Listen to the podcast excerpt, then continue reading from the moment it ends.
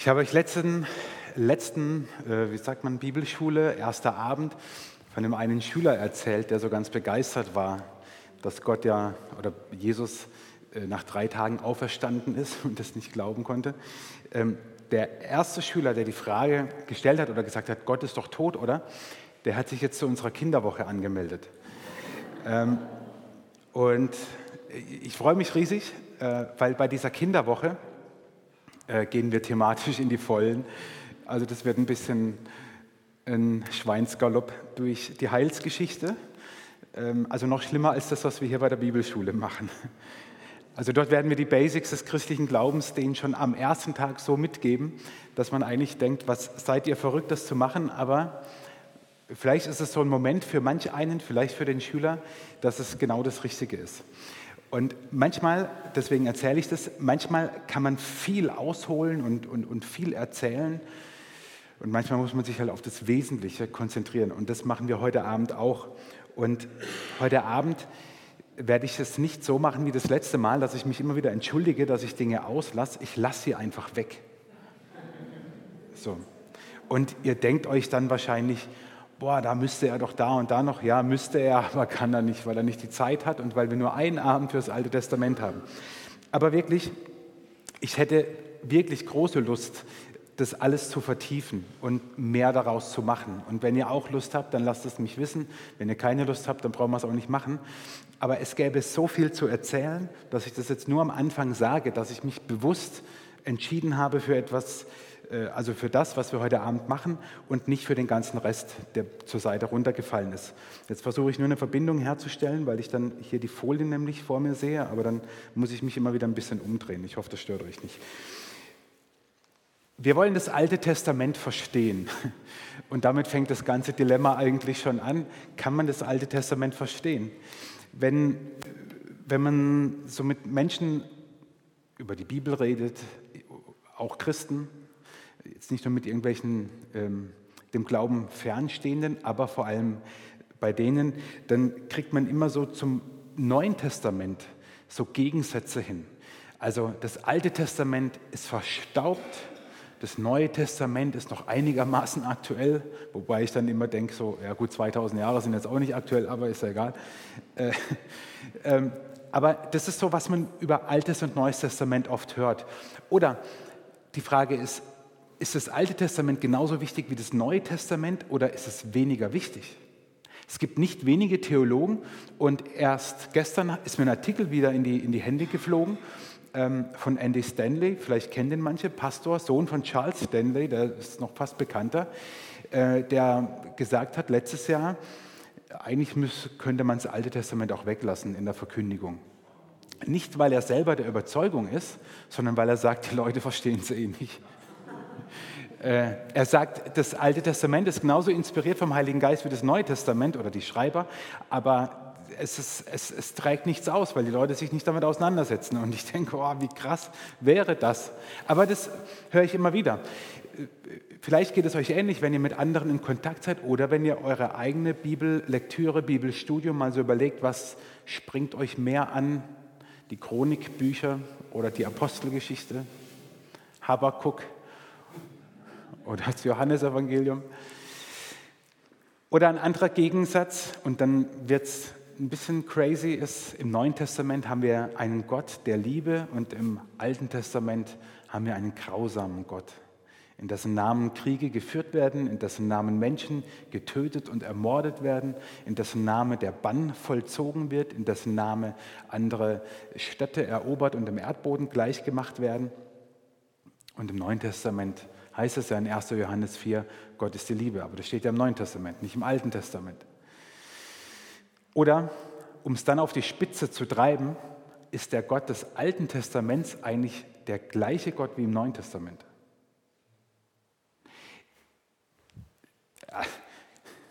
Wenn wir da Nein sagen, haben wir ein Problem. Aber das sind so Gegensätze, die sich immer wieder auftun.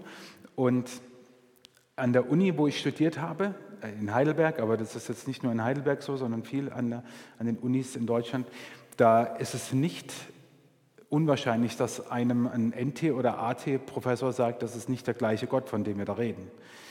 Ähm, ich finde, wir kriegen ganz große Probleme, wenn wir da eine Unterscheidung machen. Und trotzdem glaube ich, dass das Alte Testament eine untergeordnete Rolle spielt. Und die Frage ist, warum ist das so?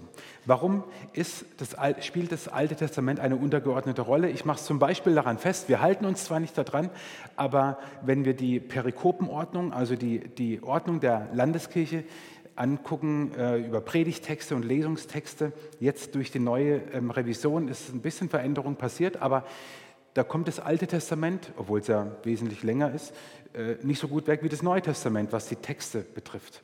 Oder die Texte, die euch ansprechen, die Glaubensgeschwister ansprechen, die sind meistens aus dem Neuen Testament, es sei denn, was noch geht, Altes Testament sind die Psalmen, ja, die sind auch beliebt auf Spruchkärtchen, oder aus dem äh, letzten Drittel ungefähr Jesaja.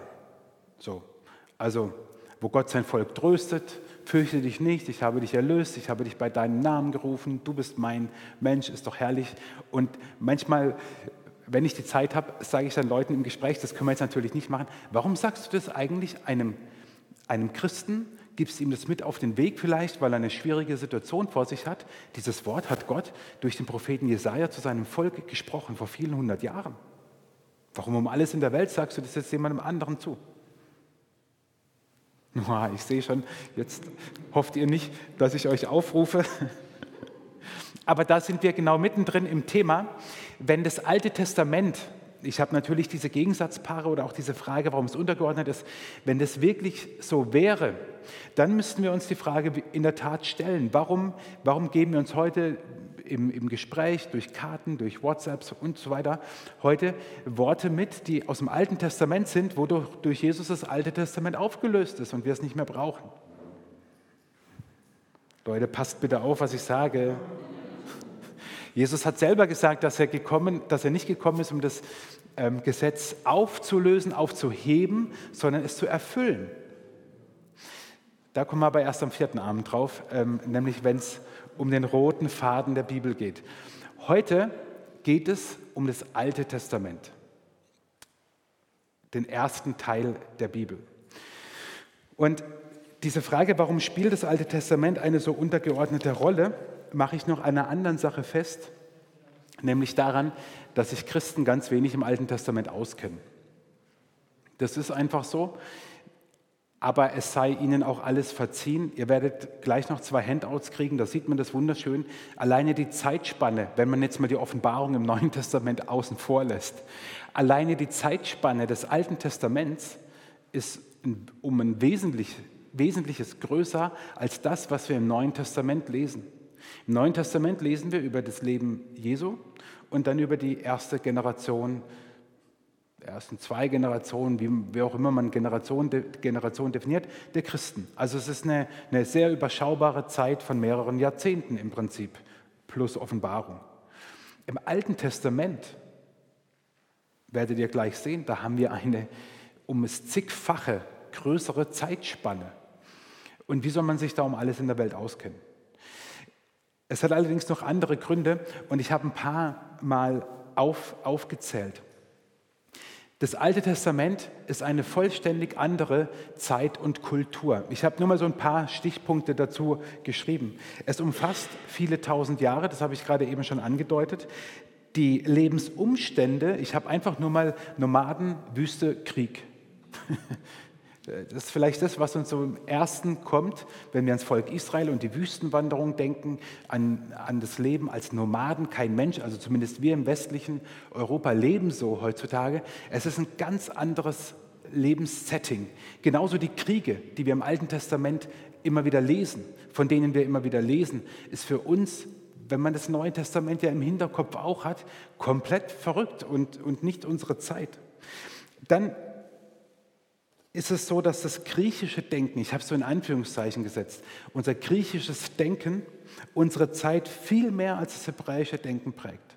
Das griechische Denken ist ein sehr rationales, logisches Denken, ein Denken, was auf Dualismus aufgebaut ist. Denken wir nur an Justitia, an die Waage. Rechts, links, hoch, runter, schwarz, weiß, ja, nein. Das ist unser, unser Denken heute und auch unsere Bildung funktioniert so. Wissen fressen, Wissen wiedergeben. Information fressen, Information wiedercoin. Das hebräische Denken, das jüdische Denken ist ein ganz anderes. Da wird Information verarbeitet. Ich habe im Ältestenkreis ähm, letzte Woche ein paar auch äh, kurz darüber referiert zum Thema Jüngerschaft ähm, im Vergleich zum, zum rabbinischen Jünger, Jüngerschaftsdenken oder, oder Schülerdenken. Wenn wir, ich habe als Beispiel gebracht, wenn, wenn wir fragen, ah, jetzt haben wir hier sogar hier dieses Stück, was ist das eigentlich, Papier oder äh, keine Ahnung, also dieses etwas, was da vor dem Fenster hängt, ja, hat welche Farbe? Bravo, vielen Dank, dass ihr mein äh, Denken. Ein jüdischer Talmid, ein jüdischer Schüler, ein, ein Mensch, Altes Testament, der hätte nicht gesagt, das ist grün. Der hätte geantwortet, was bekommt man, wenn man blau und gelb mischt?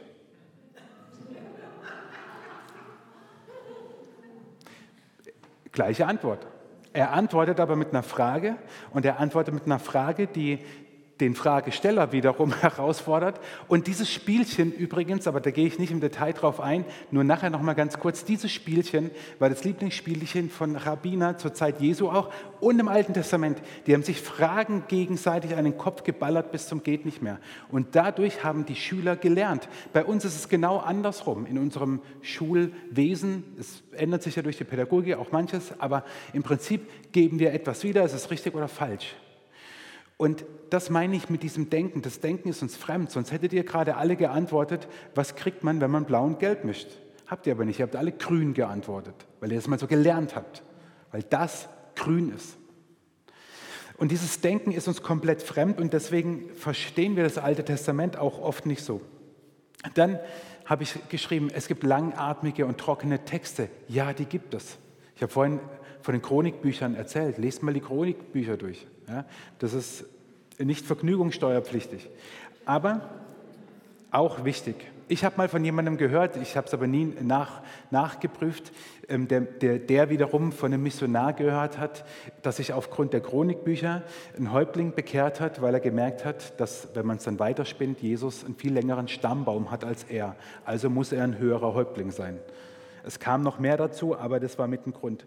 Und ich habe so mit Bindestrich geschrieben, unglaubwürdige Geschichten in Klammern Mainstream. Wenn wir heutzutage Menschen erzählen, was im Alten Testament so passiert ist, Jona als Beispiel, was man ja ziemlich gut kennt, ein Typ, der drei Tage im Bauch von einem Fisch ist und so und rauskommt und, und weitergeht und so. Kein Mensch glaubt es doch heutzutage. Kein Mensch. Wenn, wenn, wenn du das jemandem erzählst, dann die Wunder Jesu habe ich manchmal den Eindruck, die sind noch ein bisschen griffiger. Also, dass da einer 5000 Leute satt macht, das glaubt man dann schon eher. Dass jemand Menschen heilt, okay, damit kann man was anfangen. Aber im Bauch von einem Fisch zu hocken, das ist abgefahren. Und ich glaube, dass dieses Denken, dieser, dieses, äh, dieser Mainstream, dass der mit uns was macht. Dass eine höhere Unglaubwürdigkeit, also äh, aus einem ähm, äh, heidnischen Denken, ja, eine, eine höhere Unglaubwürdigkeit über einen Teil der Bibel auch mit uns etwas macht. Das geht nicht spurlos an einem vorbei. Und deswegen glaube ich, sind das so ein paar Faktoren, warum das Alte Testament nicht ganz so gut wegkommt. Was ich jammerschade finde, und darauf werde ich jetzt gleich eingehen, möchte euch aber jetzt ganz kurz die Möglichkeit geben, ähm, wir machen es einfach so, das ist manchmal ein bisschen einfacher, wenn ihr euch so kurz zu zweit, zu dritt einfach nur kurz unterhaltet und überlegt, habt ihr Fragen oder was brennt euch auf der Seele im Blick auf das Alte Testament? Also vielleicht nicht auf der Seele brennen, ist ein bisschen hochgegriffen, aber, aber gibt es etwas, was euch unter den Nägeln brennt, was ihr wissen wollt, vielleicht eine Frage, die ihr mitgebracht habt. Wir wollen es nachher zusammentragen. Nochmal, mein Anspruch ist es nicht, alles beantworten zu können. Das kann ich wahrscheinlich nicht, aber ich weiß, wo ich mich schlau machen kann. Also gut, ihr auch, aber manchmal im Gespräch ergibt sich dann auch manches. Also steckt einfach mal die Köpfe zusammen und wenn euch nichts einfällt, dann erzählt euch, wie euer Tag war. Gut. Habt ihr Fragen? Etwas, was euch interessiert oder wo ihr sagt, wenn das heute Abend nochmal vorkommt, wäre das ganz gut. Ah, eine Keule haben wir nicht. Aber wir verstehen es auch so wahrscheinlich, wenn ihr alle ganz leise seid. Heidi. Okay, also die, ja, wollte ich gerade machen. Ähm, die Frage war nach der Chronologie. Also wer lebte wann, mit wem, wo, warum und was haben die miteinander zu tun? Ähm, wer war Zeitgenosse von wem und so. Genau, ich äh, beantworte jetzt nicht, sondern sammle erstmal so ein bisschen. Falls ihr noch was habt, Julia? Es gibt ja ganz viele Prophetien im Alten Testament, wo man auch mal wieder hört, dass die sich erfüllt haben. Und ich fände es mega cool, wenn man das wirklich mal genauer beleuchtet, wo, wie, wann haben die sich schon erfüllt und welche haben sich vielleicht noch nicht erfüllt oder teilweise. Ihr bekommt das, was ihr vorne seht, ähm, jetzt ausgeteilt. Oder gebt es einfach durch, durch die Reihen, weil ich glaube, dass es sehr wichtig ist für unser Verstehen vom Alten Testament. Das Ganze hat mich ein bisschen Arbeit gekostet und wie das so ist, wenn man ganz lange und intensiv an was dran ist, dann irgendwann sieht man den Wald vor lauter Bäumen nicht. Falls da irgendwo ein Fehler oder so drin ist, ähm, dann behaltet ihn für euch. Nein, dann sagt ihn mir, damit ich das noch verbessern kann. Ich habe nämlich genau das ein bisschen versucht, was du Heidi gesagt oder gefragt hast, ähm, eine kleine Chronologie. Ich habe mal versucht, sozusagen auf einer Zeitachse die biblischen Bücher und die biblischen, biblischen Personen und wichtige Ereignisse einzuzeichnen. Kurz zur Erklärung, ihr könnt vorgucken oder auf euer Blatt. Ihr seht oben so im oberen Drittel so einen roten Bereich, damit ist einfach nur das gemeint, was außerhalb des Volkes Israel sich abspielt. Und dann dieser große grüne Bereich ist das, was das Volk Israel betrifft. Und jetzt ist eigentlich der Begriff Volk Israel schon schwierig, weil es, ähm, man, ähm, ich habe es reingeschrieben oben im roten Bereich 926 vor Christus kam es zur Reichsteilung. Und ich muss euch gestehen, ich war schon jahrelang Christ und habe das Alte Testament halt kaum gelesen und habe nie was davon gehört und habe das nicht so ganz gecheckt, was das war. Aber es ist elementar wichtig. Aber ich gehe es mit euch von links nach rechts sozusagen so ein bisschen durch. Ihr seht oben auf der Zeitachse, ganz oben unter der Überschrift von Schöpfung an. Ich habe das letzte Mal gesagt, nach jüdischem Kalender oder wenn man ähm, ein, ein kreationistisches Weltbild vertritt, dann ist die Erde ungefähr 6000 Jahre alt jetzt und dann befinden wir uns bei der Schöpfung ungefähr um das Jahr 4000 bis 1400, da beginnt dann das erste Mal, dass man einigermaßen gesicherte Ergebnisse benennen kann, aufgrund von archäologischen Funden, aufgrund von Schriften, dass man Dinge datieren kann. Alles, was davor war, das seht ihr, ähm, sind diese großen Erzväter, Urväter, Adam, Eva natürlich Schöpfung, aber dann auch Abraham, Isaak, Jakob, Josef. Das ist alles vor dem Jahr 1400, denn ungefähr um 1400 findet die sogenannte Landnahme statt, dass Israel in das gelobte Land kommt. Und ihr seht unten jetzt in diesem grünen großen Bereich die weißen Kästen mit schwarzer Schrift, das sind die biblischen Bücher. Und die blauen Kästen mit weißer Schrift, das sind einfach Personen von denen es zum Beispiel kein Buch gibt. Also zum Beispiel König David und Salomo oder Elia und Elisa, das sind zwar sehr bekannte Personen, aber haben kein eigenes, zumindest kein Buch, was nur so heißt wie sie. Also bei Salomo ist es so ein bisschen anders, aber es gibt kein Buch David oder es gibt kein, kein Buch Elia oder so. Deswegen habe ich so ein paar Namen euch einfach eingezeichnet. Und ganz wichtig ist jetzt, die weißen Kästen sind nicht die Entstehungszeit der biblischen Bücher, sondern sozusagen die, die, die Wirkungszeit, die, die erlebte Zeit, die gespielte Zeit, die Zeit, um die es geht, wenn wir diese Bücher lesen, wo befinden wir uns da? Und was ich auch gemacht habe, das ist dann interessant, ähm, ab 926, wo es zur Reichsteilung kam, dass ich die biblischen Bücher in Nord und Süd ver, äh, verortet habe. Denn 926 nach dem Tod Salomos ist das ja, Volk Israel, das Volk Gottes, ich rede lieber vom Volk Gottes, geteilt worden in zwei Reiche, in das Nordreich Israel und in das Südreich Juda.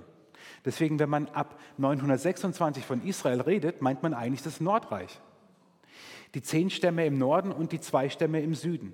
Es gibt das Nordreich Israel und das Südreich Juda. Das habe ich auch hingeschrieben. Und dann lesen wir in den Königbüchern und in den Chronikbüchern immer wieder von diesen Königen, die ihr in diesen großen blauen Kästen findet. Das sind alle Könige, die es im Nordreich und im Südreich gab.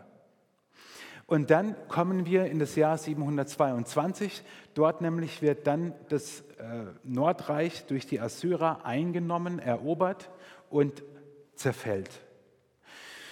Das Südreich bleibt weiterhin bestehen und dann in unserer Daniel-Predigtreihe gerade spielt es ein großes Thema und da seht ihr unten auch Daniel, dass, es eben, dass er eben genau in dieser Zeit spielt. Ähm, kommt es dann zu, zur Eroberung von, ähm, von Jerusalem und Untergang des Südreiches. Und da seht ihr dann oben, ganz oben in diesem roten Bereich, in diesem weißen Kasten, seht ihr Eroberungen Jerusalems. Jerusalem wurde zweimal erobert, einmal so angeknabbert und einmal so richtig. Das ist wie unsere Gottesanbeterin, unser Haustier im Terrarium zu Hause. Wenn die ihr Heimchen frisst, dann knabbert sie erstmal ein bisschen rum und irgendwann, tschack, hat es dann ganz intus. Und so muss man sich das vorstellen, nur ein bisschen größer und ein bisschen brutaler, ähm, dass das Südreich Juda dann unterging und dann im babylonischen Exil war. Und dann ist es nur mal faszinierend zu sehen, dass es wenige Bücher im, Neu äh, im Alten Testament gibt, die die Zeit nach dem babylonischen Exil betreffen. Esra Nehemia, Esther, aber da geht es weniger um das ähm, Exil, Spielen in diesem Bereich und ab 400 passiert nichts mehr, große Stille. Da komme ich am letzten Abend aber nochmal drauf. Was mir nur wichtig ist, weil Heidi, das war deine, deine Frage und das ist eigentlich so das, was ich euch heute Abend mitgeben will, was ich glaube, was einfach hilft, das Alte Testament besser zu verstehen, ist, wenn wir es einordnen können in der zeitlichen Achse, in der zeitlichen Abfolge und einigermaßen wissen, wenn ich, wenn ich jetzt im, im Buch Jesaja was lese, äh, wo, wo befinde ich mich jetzt eigentlich gerade in diesem Riesenabschnitt? Und Jesaja, seht ihr, äh, beginnt vor dem babylonischen Exil, ragt ins babylonische Exil hinein. Oder die Könige, dass ich weiß, das Volk ist geteilt. Es gibt ein Nordreich und es gibt ein Südreich. Und das Nordreich existierte nicht so lange wie das Südreich. Also wenn man jetzt die Eroberung nimmt, ungefähr 130 Jahre kürzer, das Nordreich als das Südreich. Oder die Propheten, die wir ja kennen, Jona, habe ich vorhin erwähnt, ja. Wo, wo war Jona? Jona seht ihr oben im Nordreich. Jona war einer der Propheten, die, die, die ähm, im Nordreich waren oder Amos, Hosea, weiß nicht, welche von diesen sogenannten kleinen Propheten euch am meisten geläufig sind. Ähm, die meisten, seht ihr, sind im Südreich. Ich habe vorhin gesagt, und das ist mir wichtig, weil das würde den Rahmen komplett sprengen und da gibt es auch sehr unterschiedliche Theorien über die Abfassungszeit, Entstehungszeit dieser Bücher. Darum geht es mir gar nicht, sondern mir geht es darum, dass wenn ihr in diesem Buch lest, dass ihr sagen könnt, ich befinde mich Pi mal Daumen in dieser Zeitachse. Ich befinde mich zum Beispiel noch vor der Reichsteilung, ich befinde mich in der Richterzeit zum Beispiel vor der Königezeit überhaupt, also bevor das Volk Gottes einen König hatte, ähm, oder ich befinde mich noch viel weiter vorne ähm, im, Bereich der sogenannten Urgeschichte. Und dann seht ihr links unten die Bücher, die man nicht unbedingt einer Zeit zuordnen kann. Das sind die sogenannten poetischen Bücher, weisheitlichen Bücher, komme ich kriege gleich noch ein Handout, äh, komme ich gleich noch drauf. Ähm, die, die, die kann man nicht einer bestimmten Zeit zuordnen. Man müsste einen ganz langen Bogen spannen, zum Beispiel bei den Psalmen, äh, fast also sehr, sehr lange, aber das würde keinen Sinn machen. Aber ich komme gleich auf die Psalmen zu sprechen. Weil dann gebe ich euch nämlich gleich noch etwas Zweites durch. Und da wollen wir uns ein bisschen konkreter der Frage widmen, wie können wir das Alte Testament verstehen. Wenn ihr vorne alleine dieses Titelbild mal anschaut, die Bibel als eine Bibliothek, mit ganz unterschiedlichen Büchern. Ich finde es immer wieder, wenn ich es auch in der Schule mache, äh, immer wieder so wichtig, uns vor Augen zu führen, dass die Bibel aus verschiedenen Büchern besteht, die aus verschiedenen Zeiten stammen und in verschiedenen Zeiten spielen. Und das seht ihr an dem anderen großen Handout ja ganz besonders. Und ihr seht hier im Alten Testament auf diesem Bücherregal sozusagen äh, Gesetz, Geschichte, Geschichte, Poesie, große Propheten, kleine Propheten. Und genau auf diese Einteilung will ich kurz eingehen, wenn ihr nämlich einmal umblättert auf der linken Innenseite.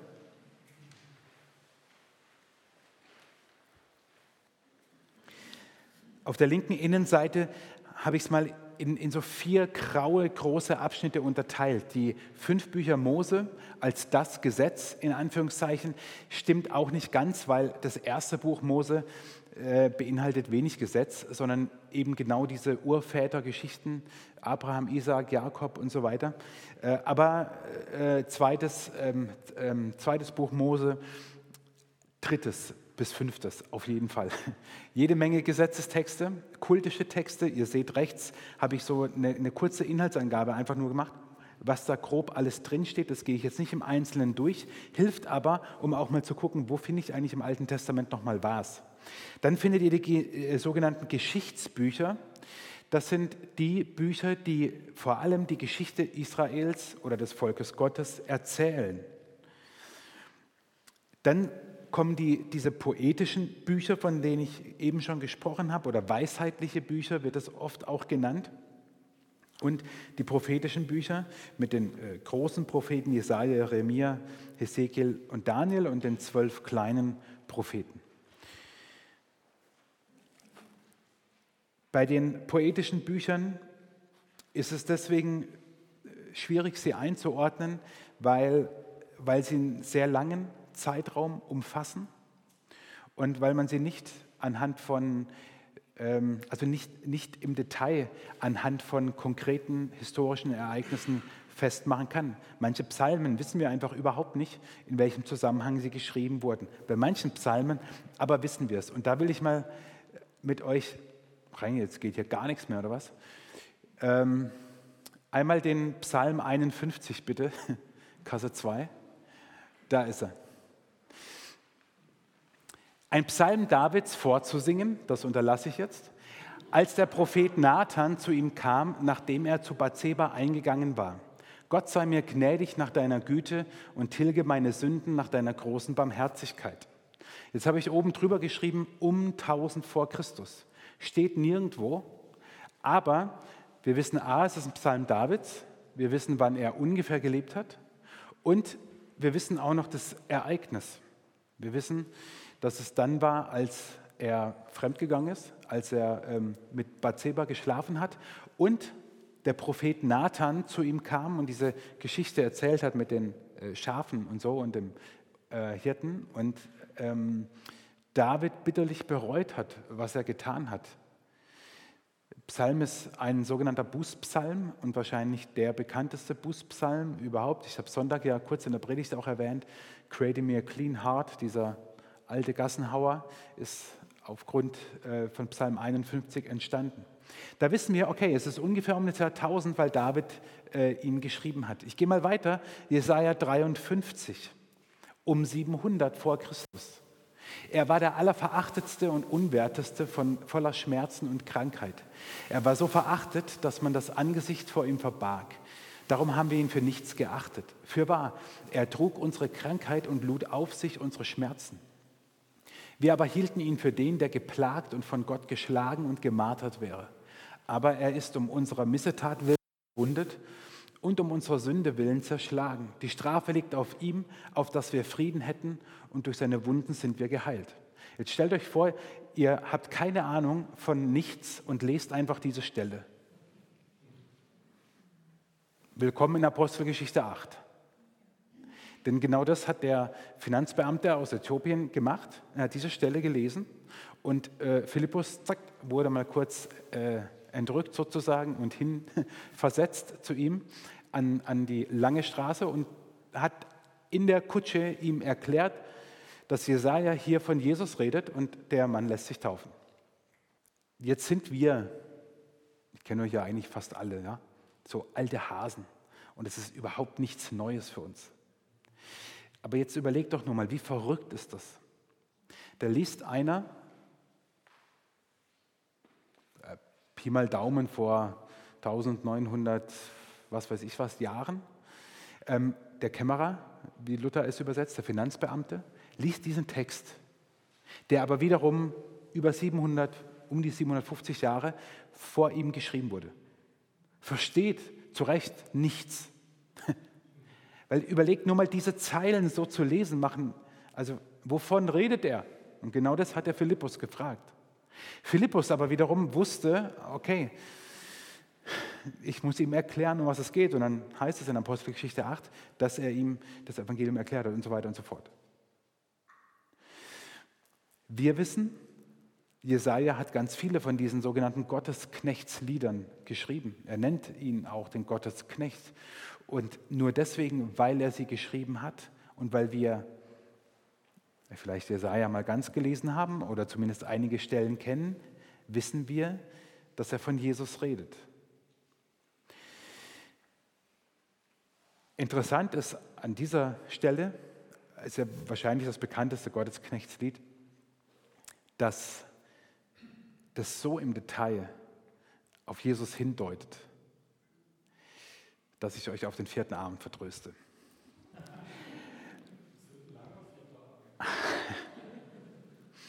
Dann Psalm 137. Jetzt habe ich da geschrieben, nach 539 vor Christus. Wie komme ich auf die Idee? Da steht keine Zeitangabe, Psalm 137, aber er beginnt, an den Wassern zu Babel saßen wir und weinten, wenn wir an Zion gedachten. Unsere Hafen hängten wir an die Weiden dort im Lande, denn die uns gefangen hielten, hießen uns dort singen und in unserem Heulen fröhlich sein. Singet uns ein Lied von Zion. Wie könnten wir das Herrn Lied singen in fremdem Lande? Vergesse ich dich, Jerusalem, so verdorre meine Rechte. Keine Zeitangabe, aber in diesem Psalm ist davon die Rede, dass wir an den Wassern zu Babel saßen, an den Wassern von Babylon. Babylonisches Exil endete 539. Hier schreibt jemand rückblickend über dieses Exil. Rivers of Babylon. Kennt ihr, ne? Ich habe es euch mitgebracht.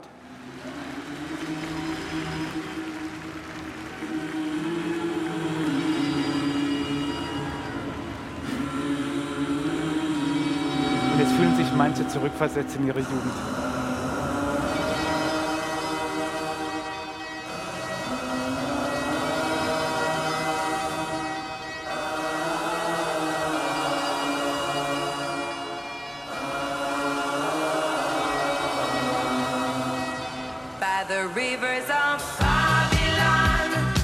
Die ganze Kirche.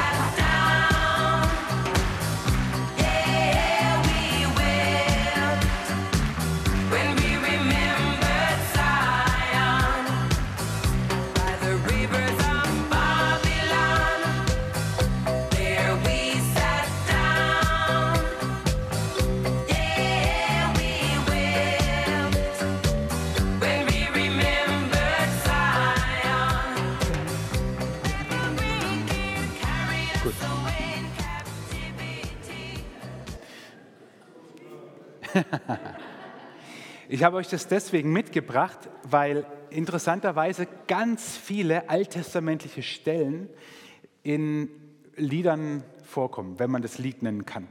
Also, oh. ja, das war, das war noch Zeiten da, das war noch echte Musik. Ähm, The Hooters zum Beispiel, ich weiß nicht, ob ihr die gehört habt. Ähm, ja, dann weißt du es erst, weißt erst recht nicht, wenn ich singe. Ähm, haben ganz viel alttestamentliche ähm, Bilder und Texte in, in ihren Liedern äh, vertont. Okay, ich habe euch dieses Video nur zur Erheiterung mitgebracht. Es hat keinen tieferen theologischen Sinn, nein.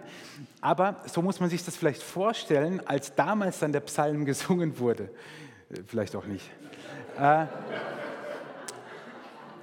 Was ich nur damit sagen wollte, ist, wenn ihr diese Zeitleiste vor euch nehmt, es gibt im Alten Testament immer wieder Stellen, die auf andere Ereignisse rekurrieren, also erzählen. Und mit so, einem, mit so einer Zeitleiste kann man dann relativ gut einordnen und sich zurechtfinden. Nochmal, jetzt mache ich die Nebenbemerkung doch, es gäbe noch ganz viel zu sagen. Aber ich glaube, dass es mit ausschlaggebend ist, dass wir überhaupt mal verstehen, was, wie, wo, in welcher Reihenfolge im Alten Testament passiert ist und wir dieses riesen, diesen riesen ersten Teil der Bibel nicht wie so einen Klotz sehen, an den wir nicht äh, rankommen. Und ich möchte zum Schluss, zum Schluss euch so ein paar Gedanken mitgeben, wie wir das Alte Testament, ganz allgemein, alttestamentliche Stellen verstehen können und warum es so wichtig ist, sie zu verstehen.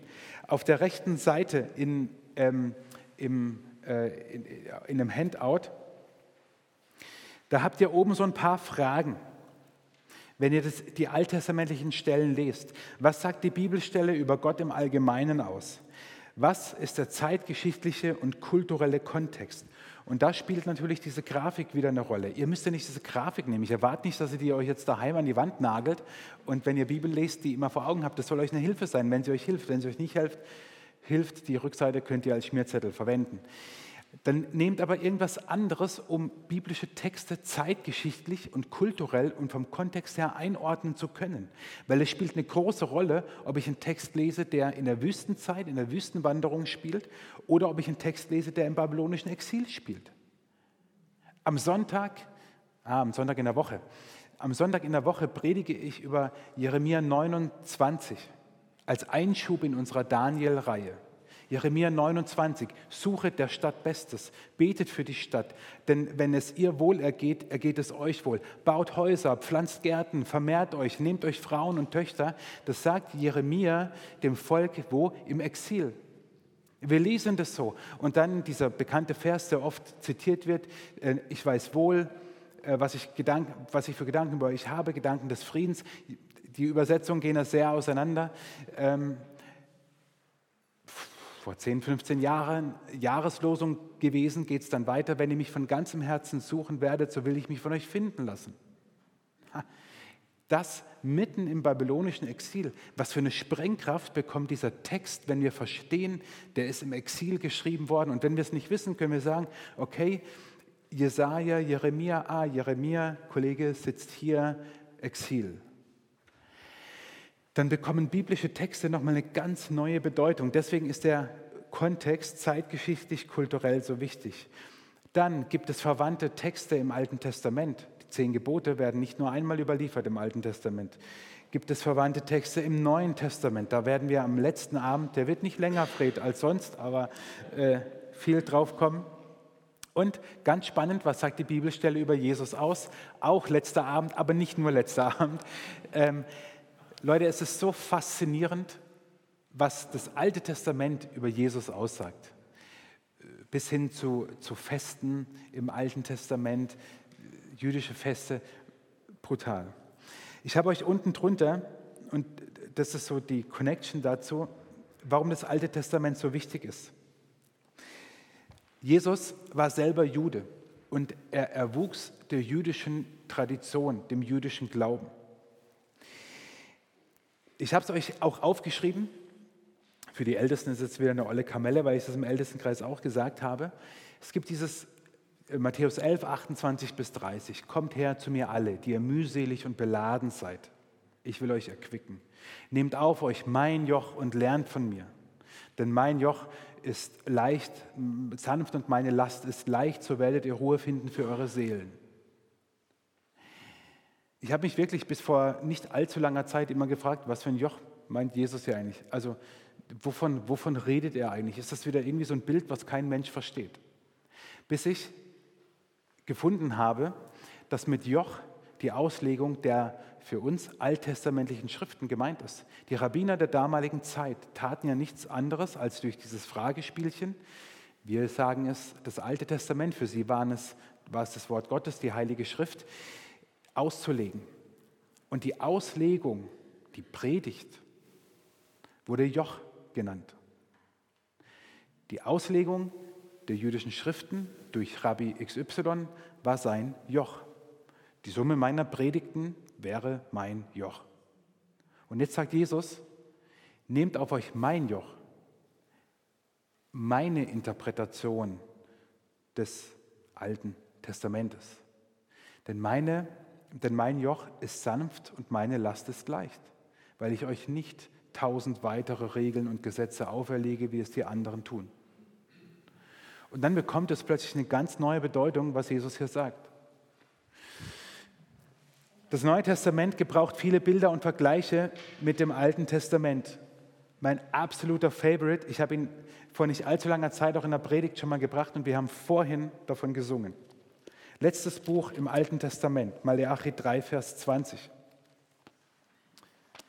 Da ich ja selber Mensch bin und vergesslich bin, gestehe ich euch das auch zu. Maleachi 3, Vers 20, einer letzten Verse des Alten Testamentes. Euch aber, die ihr meinen Namen fürchtet, soll aufgehen die Sonne der Gerechtigkeit und Heil unter ihren Flügeln.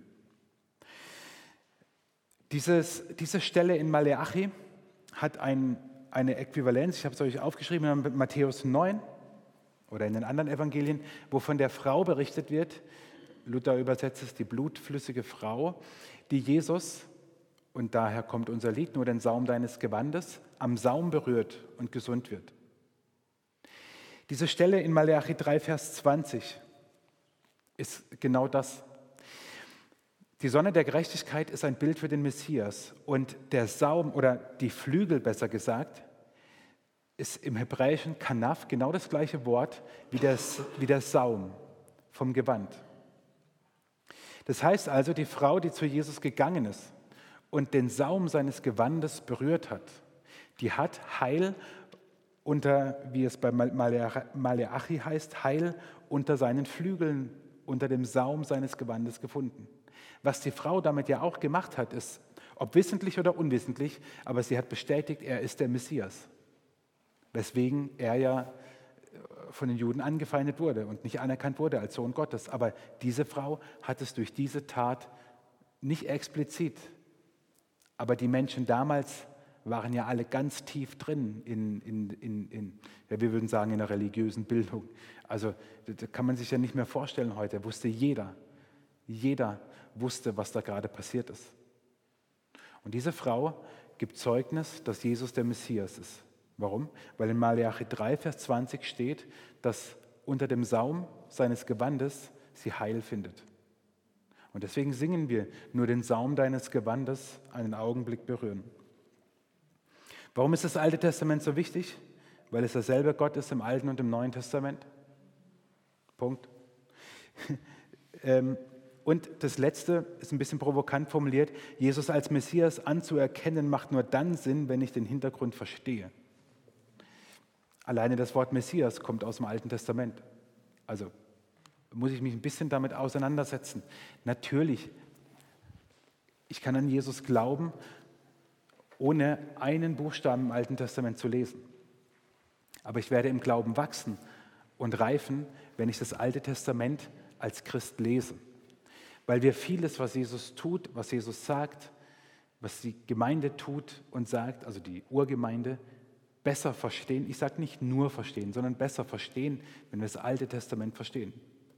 Bis hin, Erinnerung, vierter Abend, Fred,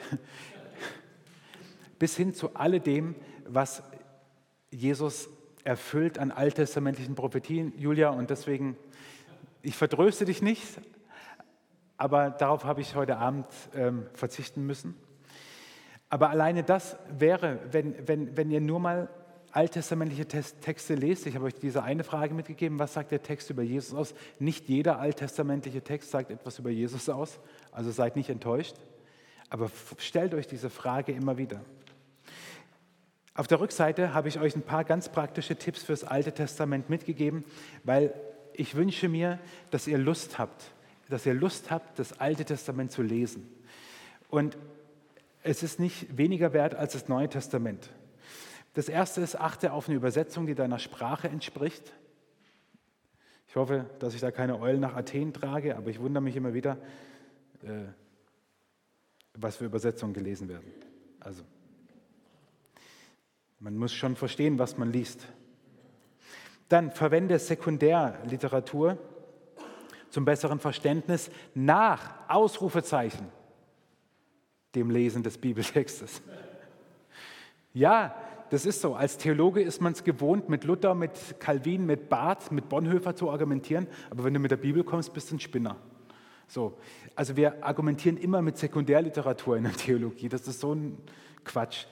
Ähm, aber es ist auch eine Gefahr da drin. Du liest ja die Auslegung von jemandem, die mag so gut sein, aber du liest nicht im Original. Und warum zur Sekretärin gehen, wenn du zum Chef kannst?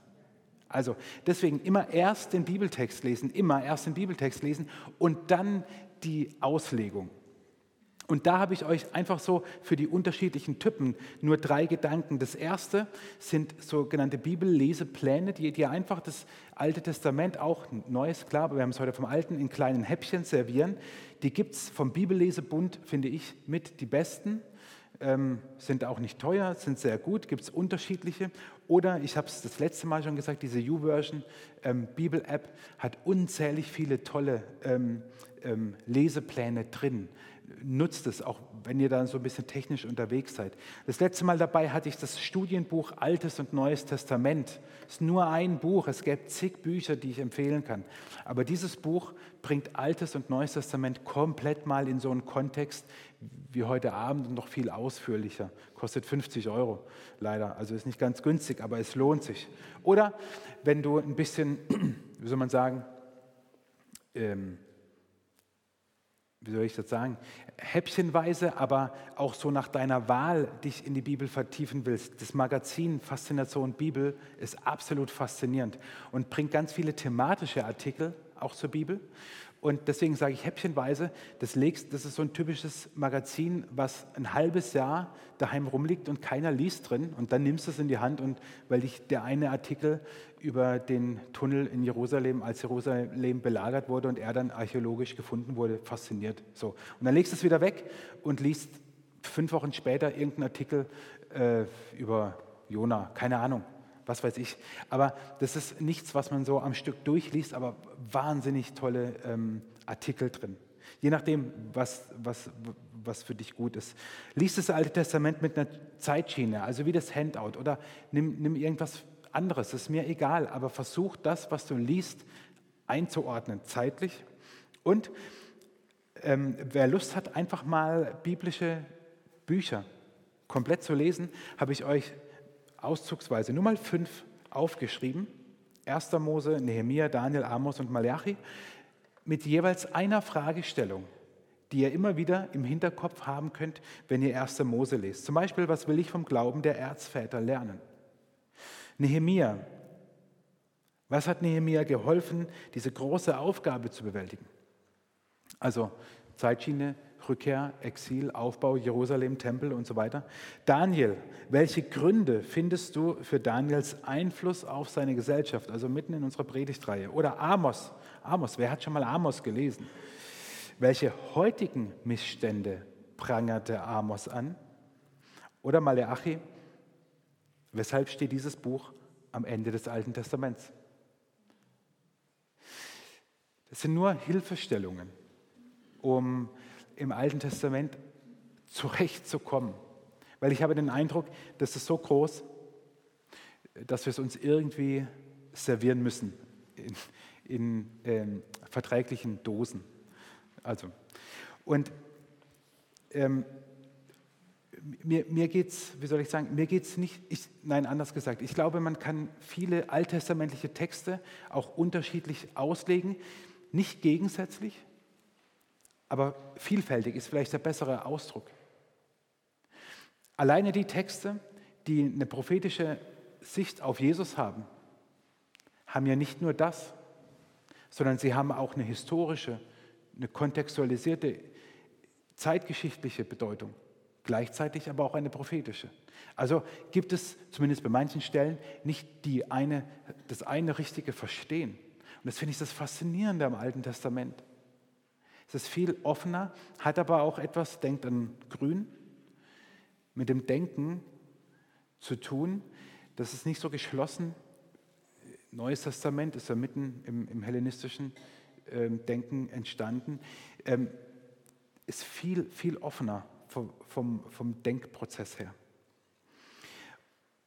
Ich würde am liebsten, am liebsten würde ich euch empfehlen, fangt sofort an, im Alten Testament zu lesen. Aber vielleicht halte ich euch dann davon ab, gerade dort weiterzulesen, wo ihr, wo ihr gerade in der Bibel lest. Ich weiß es nicht.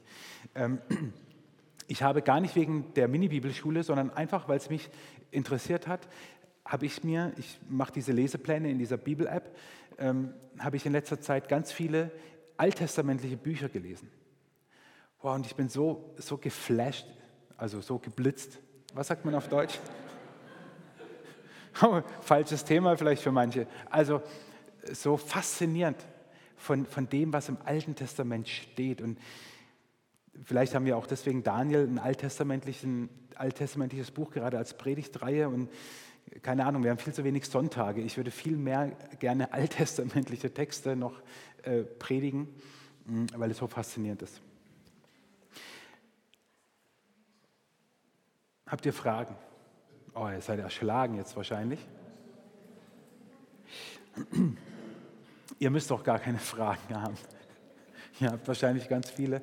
Ähm, ihr seht, man kann, man kann nur einen Doppelpunkt machen, nicht mal einen Gedankenstrich, mehr nicht, nicht mal ein Ende oder so. Das sollen einfach nur ein paar Anregungen gewesen sein. Und ähm, ich finde es voll cool. Wir singen jetzt nämlich noch ein Lied. Ich glaube, es ist, ist drin. Mach mal rein die erste Folie. Ihr könnt schon mal, könnt schon mal kommen. Schöpfer aller Himmel, der die Welt gemacht. Ähm, das ist etwas, was das Alte Testament, finde ich, ganz persönlich, auf eine ganz besonders eindrucksvolle Weise und vielleicht ein bisschen mehr als das Neue Testament ähm, zum Ausdruck bringt, wie groß und wie großartig Gott ist. Das finde ich immer wieder faszinierend in alttestamentlichen Texten. Deswegen wollen wir mit diesem Lied den Abend beenden. Ich werde danach noch einen Segen sprechen.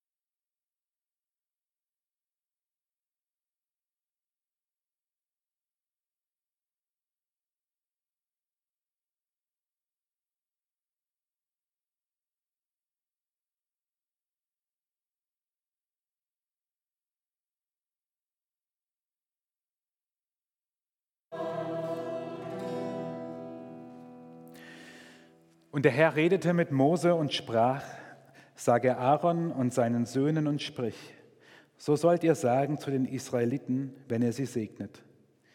Der Herr segne dich und behüte dich. Der Herr lasse sein Angesicht leuchten über dir und sei dir gnädig. Der Herr hebe sein Angesicht über dich und gebe dir Frieden. Denn ihr sollt meinen Namen auf die Israeliten legen, dass ich sie segne. Amen.